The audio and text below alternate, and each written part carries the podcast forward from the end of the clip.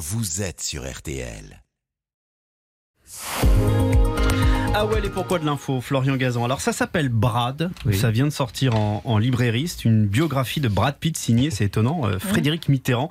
Et à cette occasion, Florian, vous allez nous expliquer pourquoi Brad Pitt a fait mettre une clause incroyable Mm. dans son contrat pour le film Seven. Ouais, Seven, hein, le thriller culte de David Fincher, honoré cette année au César, et à qui d'ailleurs l'acteur avait, avait remis sa statuette. On est en 1995, la carrière de Brad Pitt est en pleine ascension, quand après avoir essuyé les refus de Denzel Washington et Sylvester Stallone qui trouvent le scénario trop glauque, David Fincher lui propose donc le rôle principal du film Seven. Dont on rappelle le pitch, hein, Ah. deux flics traquent un serial killer euh, sadique dont les crimes sont basés sur les sept, pétés- les sept péchés capitaux. Qu'est-ce que vous pitchez bien, Jérôme Formidable. J'aime bien les péchés.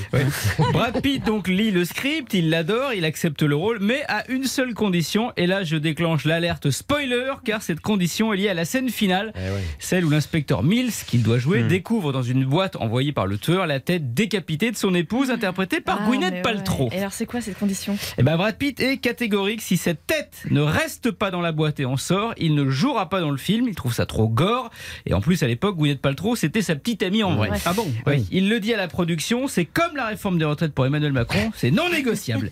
Et il le fait même écrire noir sur blanc dans son contrat pour être sûr que ça n'arrive pas. Ah, dis donc, la, con- la confiance règne. Ah oui, hein. mais à Hollywood, hein, c'est- on est du genre ceinture, bretelle et, et parachute. C'est donc pour ça que dans Seven, au final, on ne voit pas la tête, on la devine juste, ce qui est encore plus Oui, glaçant. mieux, en fait. Voilà, tête qui pourtant existait, puisqu'en prévision du tournage, on avait moulé le visage de Gwyneth Paltrow et fait une réplique en résine. Ah bon Vraiment? Ouais, ouais, et pour l'anecdote, cette fausse tête de Gwyneth Paltrow a fini par servir 16 ans plus tard dans le film de Steven Soderbergh Contagion, où pour une autopsie du personnage joué par l'actrice anglaise, on avait besoin d'un moulage de son visage. On l'a ressorti de sa boîte et cette fois, on l'a vu à l'écran.